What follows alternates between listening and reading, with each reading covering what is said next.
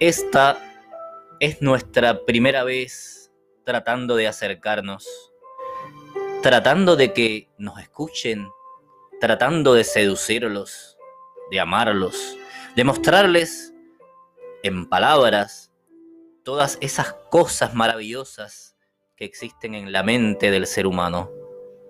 Amor, seducción, odio, placer, cuántos demonios llevamos dentro, cuántas cosas ocultamos, cuántas cosas quisiéramos hacer y a veces no las hacemos por temor, por miedo al que dirán.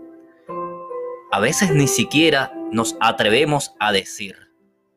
Por eso han quedado escritas en palabras a lo largo de los años, en poesías, en cuentos, en historias contadas de boca en boca, todas aquellas cosas, todas aquellas anécdotas que muchas veces ni siquiera vivimos y que contamos como nuestras. Así de grande es la imaginación, así de inmenso es el deseo del ser humano.